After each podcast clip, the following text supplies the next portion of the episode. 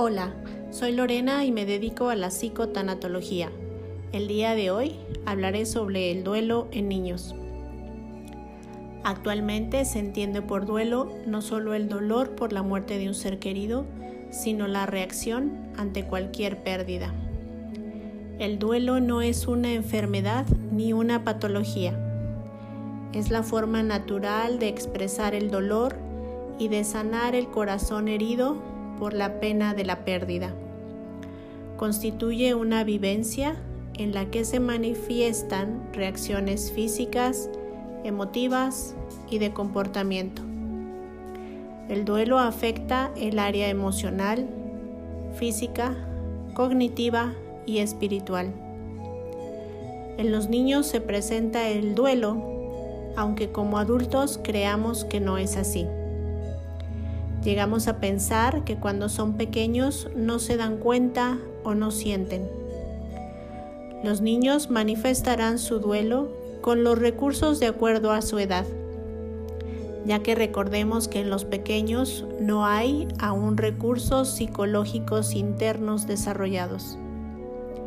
Es importante recalcar que los niños no le tienen miedo a la muerte le tienen miedo al abandono de los padres y a que no haya quien los cuide como ellos. Es irónico que como adultos terminemos enseñándoles a no temer a la muerte cuando los niños de forma natural no le temen.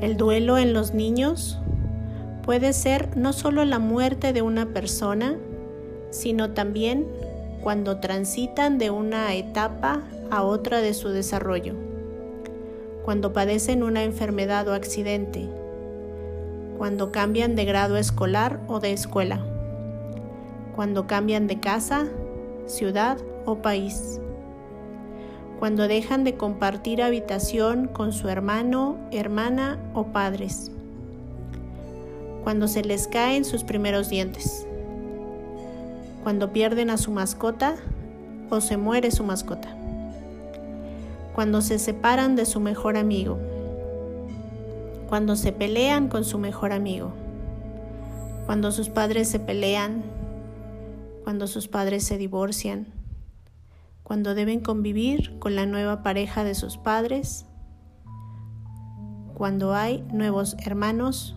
o hermanas. Así pues, los niños menores de un año de edad están transitando en su desarrollo por el área física, en donde lo más importante es el contacto físico con la madre. En este caso, si la madre estuviera atravesando por una pérdida, el bebé podría manifestarse con llanto constante, incomodidad, insomnio, intranquilidad o sueño constante.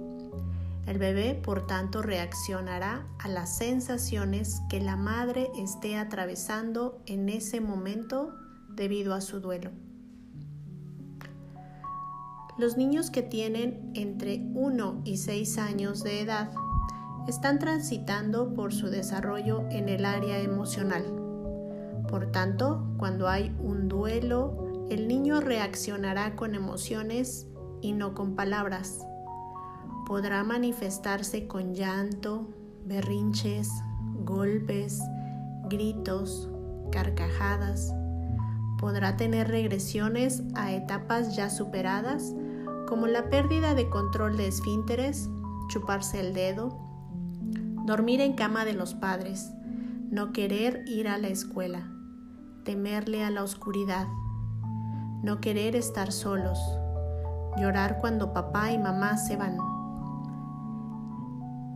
en esta etapa creen que las personas vivirán por siempre.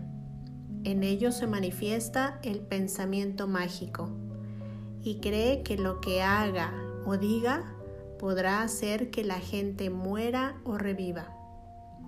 Pero como ello no es posible, esto puede ocasionar que el niño se sienta culpable de la muerte de esa persona. Los niños de los 6 a los 12 años están transitando por el área intelectual, ya pueden expresar con palabras lo que sienten. En este proceso desaparece el pensamiento mágico y se tiene conciencia de que la muerte es irreversible y universal. Por tanto, temen por la muerte de sus padres y la suya propia.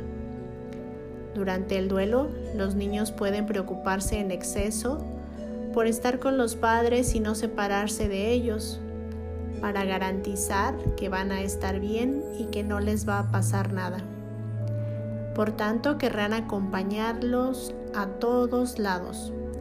Podrá haber ansiedad, falta de sueño, insomnio, no comer bien o comer en exceso, no querer asistir a la escuela, tener bajas calificaciones y manifestar conductas agresivas, entre otras.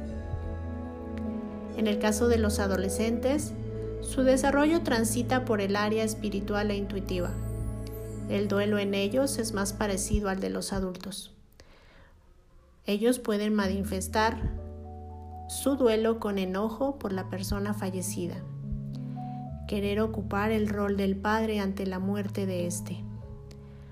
Puede presentarse responsabilidad extrema. En caso de complicarse el duelo durante la adolescencia, pueden presentarse situaciones de riesgo, tales como depresión, consumo de alcohol o drogas, intento de suicidio o suicidio. A los niños se les debe apoyar en sus duelos, escuchando cuáles son sus necesidades, cada pequeño tiene necesidades diferentes e individuales. A veces solo basta escuchar y responder a lo que pregunta. Solo basta con validar las emociones que está manifestando. Tener el tiempo suficiente para explicarles que lo que siente no es malo, que no debe avergonzarse y que pasará poco a poco. Las cosas se complicarán durante el duelo.